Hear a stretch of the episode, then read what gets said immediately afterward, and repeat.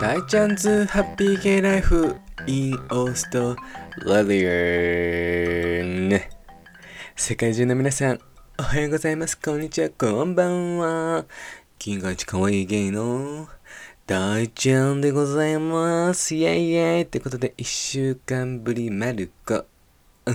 ということで、早速貿易から行かさせていただきたいと思うんですけれども、本当に懺悔。本日収録しているのが土曜日、配信する日でございます。今、モーニングでございます。本当にごめんなさい。Twitter と Instagram で、あの、ご報告させていただいたんですけれども、それをちょっとぼやきとして今回話させていただいてもよろしいでしょうか本当にごめんなさい。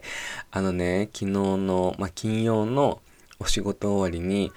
こう、夜中にね、収録していたわけですよ。私、いつも金曜の夜中に収録してんの。夜中の、まあ、1時ぐらいかな。まあ、昨日はちょっと疲れちゃってダラダラしてて、ちょっと1時半過ぎぐらいとかに収録してたのね。深夜テンションです。ウェイウェイって感じしてたんだけど、途中でさ、あたいの MacBook Air ちゃんがさ、収録してる最中にさ、容量がいっぱいですっていうコーションが出てさ、Oh my gosh と思って、まあ、でも、もうすぐいっぱいですっていうコーションが出てたから、まだいけんべえと思ってたら、ちょっと限界だったらしくね、私の MacBook Air ちゃん、本当にごめんねと思って、途中でね、収録が終わってしまったの。まあ、それはいいとしてさ、その収録してるソフトに、その音源は残ってたから、とりあえず保存して、また途中から収録し直そうと思ったの。で、こう、一回保存します。もう一回開きます。音がねえの。あ、もう、 desperate だった。 desperate max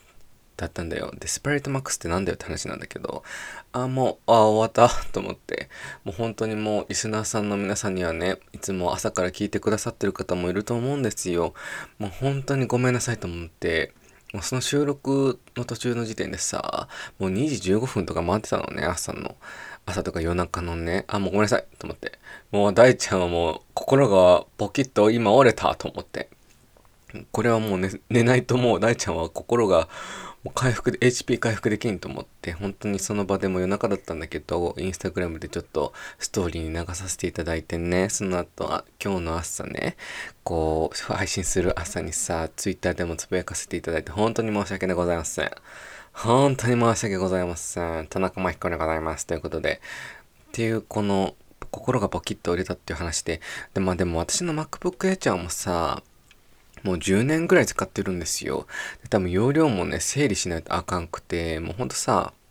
USB じゃない、ハードディスクか。ハードディスクとかに多分、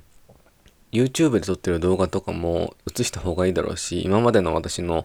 人生の写真ちゃんたちも映さないと多分もう限界なのね。で、多分パソコンも変え時なんだけどさ、ちょっとお金貯まったら変えようと思う。っていう話でございました。いい教訓でございましたというぼやきでございました。ということで、今回のメインテーマに活かさせていただきたいと思うんですけれども、今回はありがたいことになんとダイレクトメール、You got mail をいただいたんですけれども、インスタグラムの方で、ちょっとお名前の方を伏せさせていただいて、あのー、今回のテーマにさせていただきたいと思います。では、ダイレクトメールをちょっと読まさせていただきたいと思います。大ちゃん、こんにちは。毒アメから大ちゃんのポッドキャストを知り、先週から聞き始めてすでに2週目です。どんだけー嬉しみ相当なそれをね、大ちゃんファンでございますよ、ちょっと。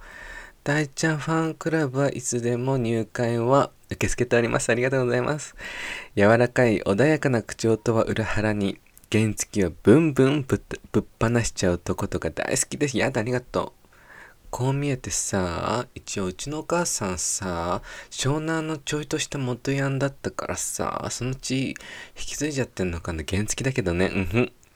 さて、私は今カナダ人の彼氏がいます。もともと彼は日本住みだったのですが、少し長い年末年始休暇をカナダですカナダで過ごした後、まあでもね、その年末年始って大事だからね、家族で過ごすお時間ですからね、海外の方たちは。ちょうどコロナの影響で日本に戻れなくなり、どうしよう、漢字が読めないわ。これね、調べようよって話なんだけど、シュンシュンシュンを得て遠距離になっちゃいました。Love is not tourism のおかげでカナダはもう一押しで何かしらのエグゼンプションはありそうな気配です。ですが、先の見えない状態で気持ちの浮き沈みが激しい今日この頃、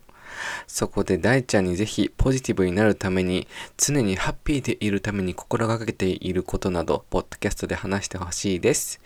男の話もどんどんウェルカムです。やん、どんどん話すよ。これからブンブンブン。これからも応援してます。ありがとうございます。とっても嬉しみ。ということで今回このダイレクトメールからね、メインテーマを話させていただきたいと思うんですけれども、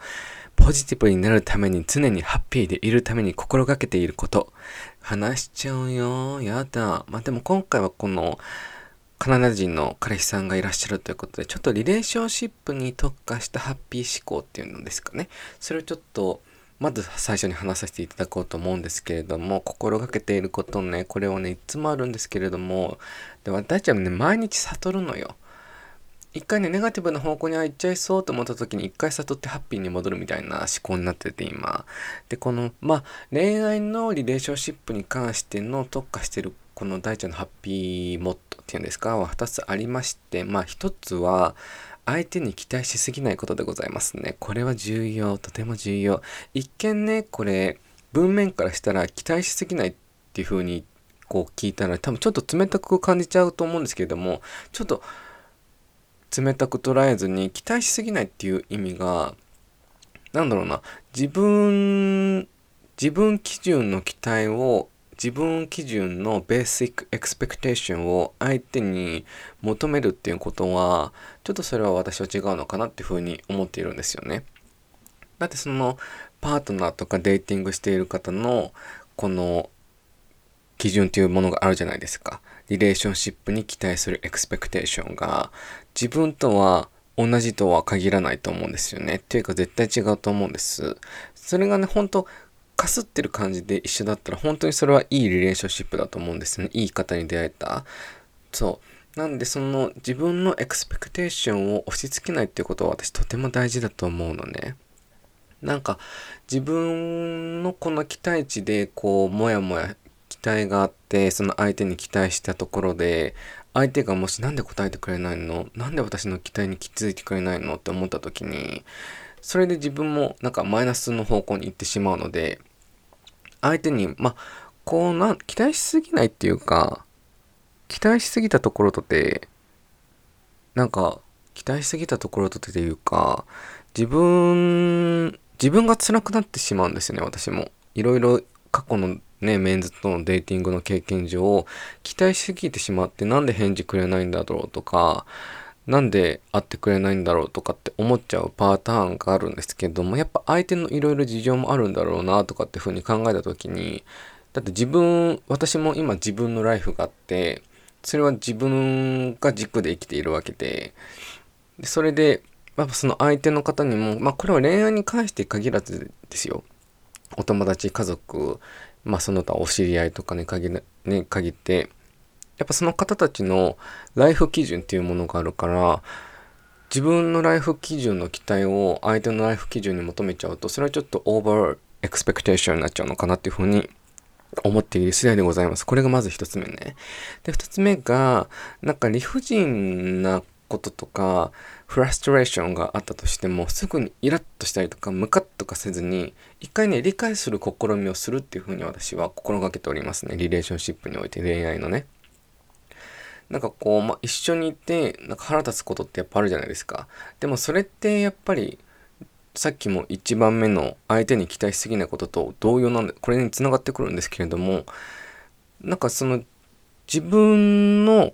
基準に沿ってくれていないからイラッとしてしまうわけで、で、フラストレーションなわけで、それはでもね、自分の基準だから、相手がもし悪気なく私にやってくれた行動にイラッとしたとして、A さんの行動にイラッとしたとして、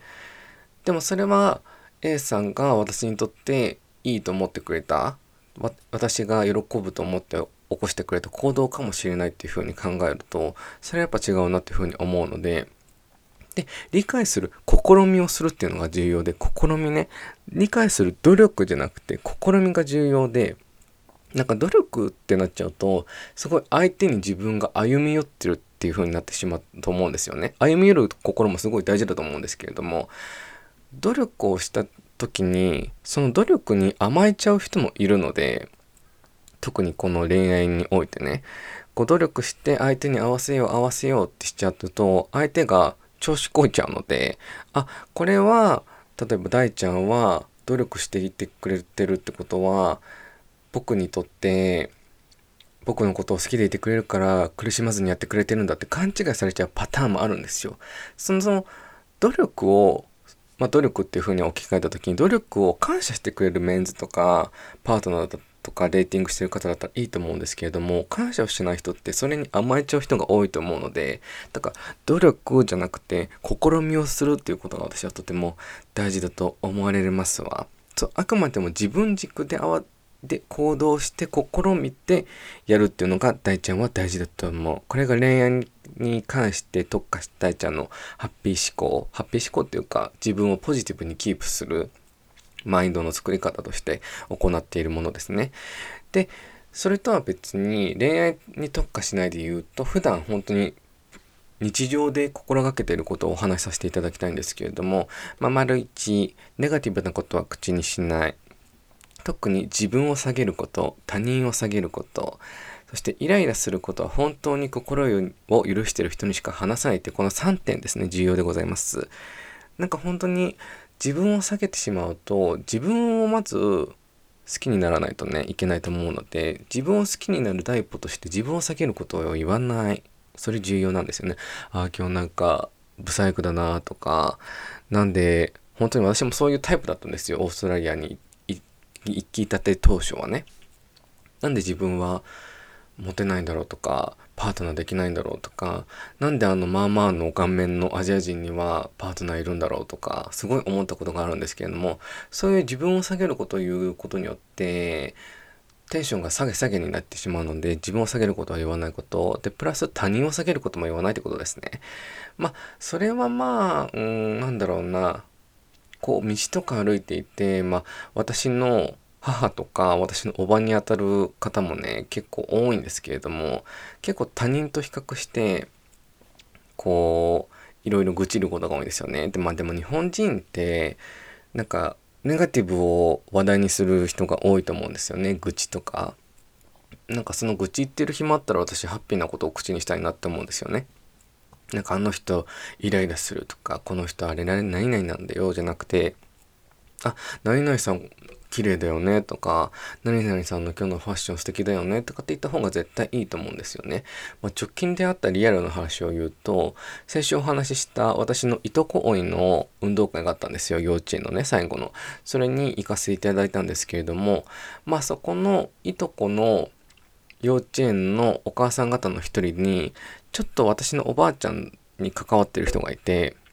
詳しいことは話せないですけれども、その関わり方がちょっとネガティブなことなんですよね。で、それに対して私の母とか、そのいとことかおばはちょっとよろしくないと思っていて、確かに話を聞いたらよろしくないことなんですよ。ごもっともなんですけれども、その幼稚園の運動会の時に、その私のおばが、私と母と私の姉3人で行かせていただいたんですけれども、なんか真横にそのファミリーがいるのに、おばは、こそこそっと来て、この人この人なんなんなんなんみたいな風に言ってて、私のいとこはね、その行動を見てちょっと怒ってたんですけれども、そういうやっぱ楽しい場に行ってるわけじゃないですか。で、最後の幼稚園の運動会で、それをその楽しい場で話す必要は一切なくて、で、他人を下げて私たちにそれを言われても、私すごいアンカンフォトボだったのね、それ言われた時に。今話す必要ないし、なんでそんなこと言うんだろうって思っちゃって私はそれああそうなんだねそうだなねって流したんですけれども。その他人を下げる行為ってやっぱ周りからしたら評判悪くなるしよろしくないと思うんですよね。だから他人を下げることっていうのは本当にしない方がいいと思う。本当に気にしない？無になる？その他人を下げてその人に対してイライラするっていう時間ももったいないしだったらもう無になってすぐスルーっていうスキルをつけた方が私はいいと思うんですよね。でプラスその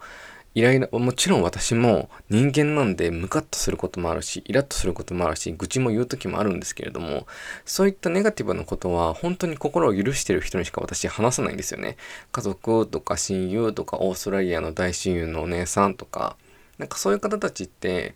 私と同じでポジティブなんですよね。ていうか私よりもポジティブなんですよ。だからそのイライラに対して、あ、そうなんだね、そうなんだねって急にこう、正当なイライラ口とかだったら話をうんうんって聞いてくださりますし、もしそれが間違ってたら絶対にアドバイスをくださるので、なんでそのポジティブな私の心を許してる人にしか私は話さないんですよね。だから誰振り構わず、こう、イライラとかフラストレーションを話すのは私はよろしくないと思います。か私はしないように心がけております。で、ポイント2、大ちゃんが普段心がけていることね。なんか、ネガティブなことがあっても、その物事を違う方向から見てポジティブに捉えることを私は心がけていて、なんかもう、目の前にネガティブなことが来たドーンってなった時に、もちろん私も人間なんで、あーってなっちゃう時もあるんですけれども、すごい四方八方のいろんなところから見て、もちろんそれが対人じゃない時、なんかネガティブな現象が起きちゃった時は、すごいもうそういった場合は特に私簡単にポジティブに捉えられるんですけれども、なんか対人だと難しい時ってあるじゃないですか。でもそれも、やっぱ、トイ、当人トイロ、10人トイロだから、いや、この人はこういう風に思ってこういう風に行動してくれたのかもしれないって考えたら、自分の気持ちが楽になるし、相手のことも理解しようとして、すごいポジティブに捉えられるし、まあ、直近で言うと、この私が日本に戻ってきた話ですよね。普通だったら6年間、オーストラリアいて、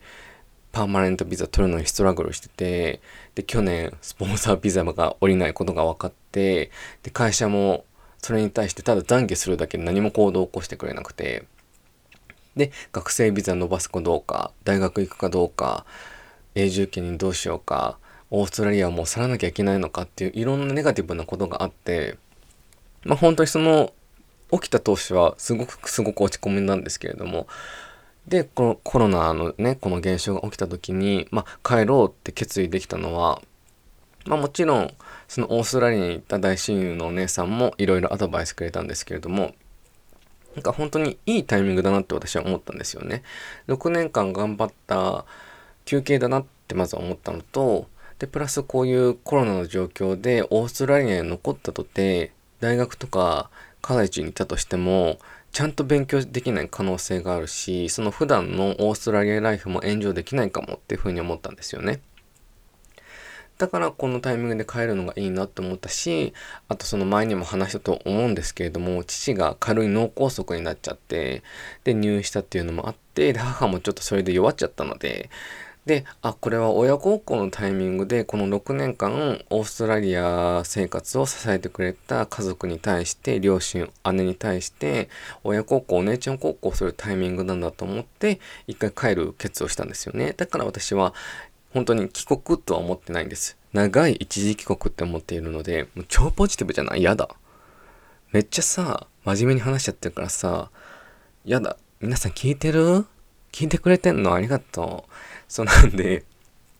本当にめちゃくそポジティブで今捉えてるんですけれども、で、日本に帰ってきて、まあ、もちろんオーストラリア恋しいなって思うこともありますし、なんか、でもなんか全然不安じゃなくて、先のことが。まあ、いつかは絶対オーストラリア戻れるし、次は絶対にちゃんと計画立ててスポンサー取る自信はあるし、で、永住権は絶対取るし、っていうふうにめっちゃくちゃ私ポジティブなんですよ。何なんだろうね、この根源。やだ。ということでね。っていうこの直近であった物事を違う方向から見てポジティブに捉えるっていう方法ですよね。で、最後に自分を褒めまくるってことが大事でございますね。さっきも言ったけど自分を本当に好きになる。好きじゃなくて本当に愛することが大事だと思うんですよ。なんか本当に自分、本当一番のポジティブのハッピーの根源って、まあ本当に自分を好きになることなんですよ。自分を好きになることによって、自分を愛することによって、毎日がめっちゃ楽しいのね。そうなんですよ。それが本当に自分の自信につながって、で、それが enjoy my life になるんですよね。だから本当に自分を褒めまくる、あ、今日かわいいとか、本当にね、大げさでいいんですよ。周りからどう思われてもいいからさ、大げさでいいんですよ。それを毎日自分に言い聞かせて洗脳することによって、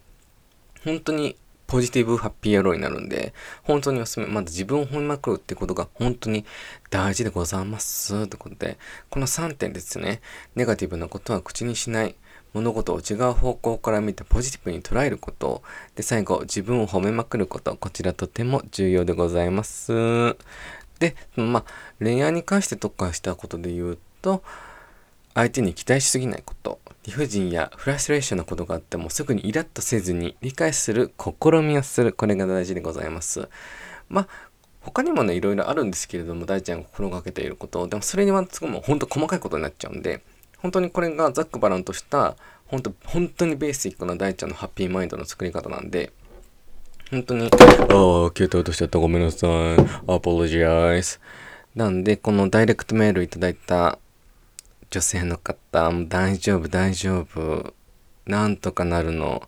本当にね、このカナディアンでしょ。絶対素敵なメンズじゃん。やだ。大ちゃんもね、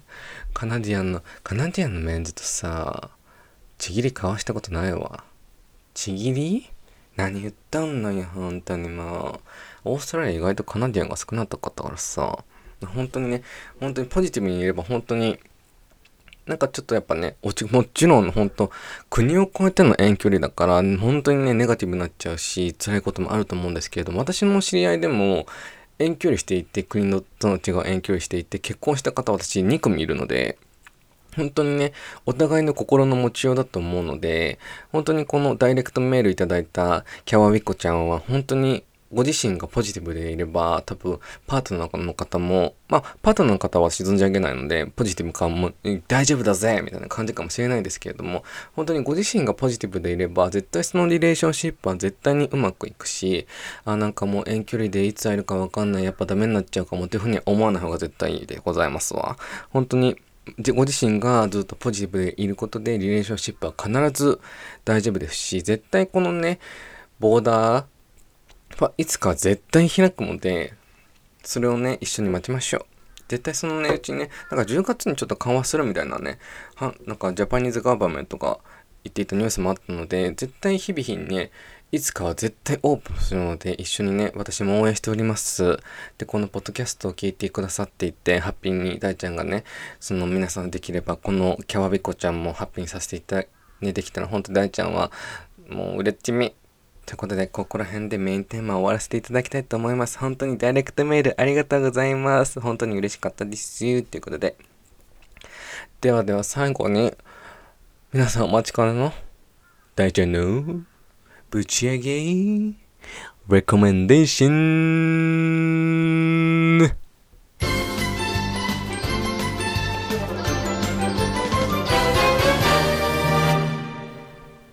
ということで、今回のぶち上げレコメンデーションは、まあ、今回はね、なんか、意外とさ、ネタがないだな、ネタがなくなってきた、ちょっとこら、こら正直に言うんじゃないよ。まあでも、本当に細かいことをね、レコメンデーションしていこうと思って、まあ、大体音楽好きだから、曲のね、紹介とかも全然いいと思うの。いいと思うのって何様たしなんだけど、まあ、YouTube の方でもね、いろいろ大ちゃんなりの曲の和訳みたいなのもね、やりたいと思ってるんですけど、今回のおすすめはね、サム・スミスさんでございます。サム・スミスさん多分皆さん結構ご存知だと思うんですけれども、まあ、彼もゲイの方ですね。でも最近、なんかちょっと違うセクシャリティを発表された気もするんですけれども、まあ、こちらの界隈の方でして、その方のサム・スミスさんの曲で私大好きな曲一つあって、それがパレスっていう曲なんですけれども、本当にね、いい曲なんだけど、何のアルバムに入ってたっけかな？サム・スミスさんの一番新しい2017年に出たアルバムね、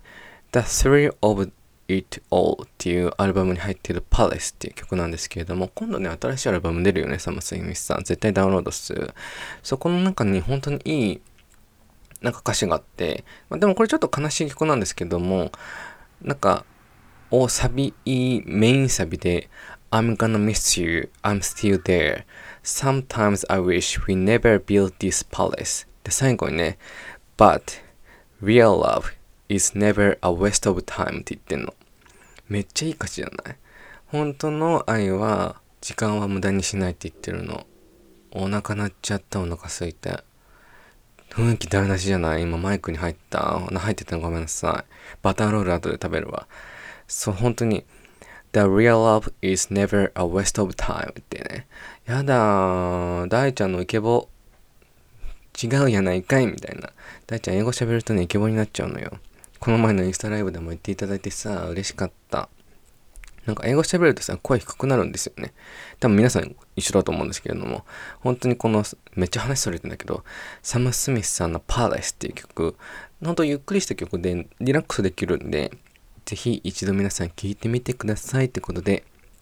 大ちゃんのぶち上げレコメンデーションはここら辺で終わらせていただきたいと思います。トゥントゥントゥン。ということで、最後に皆さん、大ちゃんの SNS のフォローの方、よろしくお願いします。インスタグラムの方が、大ちゃおみ0520、daichaomi0520 でございます。ツイッターの方も同じスペルですね。0520はいらないです。大ちゃおみでございます。で、プラス、E メールの方もございますので、そちらもよろしくお願いします。そちらが、大ちゃおみ0520アットマーク gmail.com です。スペルはあのインスタグラムの方と一緒ですのでよろしくお願いします。ぜひぜひ今回あの、ダイレクトメール送っていただいた感じでね、キャワイコちゃんが送ってくれた感じで、ダイレクトメール、感想と質問と、こういうこと話してくださいっていうのあったら、ぜひぜひ送ってくださいまし、皆さん。で、プラス、大ちゃんの YouTube チャンネルもよろしくね、皆さん。そちらが、大ちゃんのブチ上げチャンネル。大ちゃんは入れないわ。ブチ上げチャンネルでございます。ネーミングセンス良きということで、そちらの登録、コメント、高評価よろしくお願いします。ではでは皆さんやっとこさ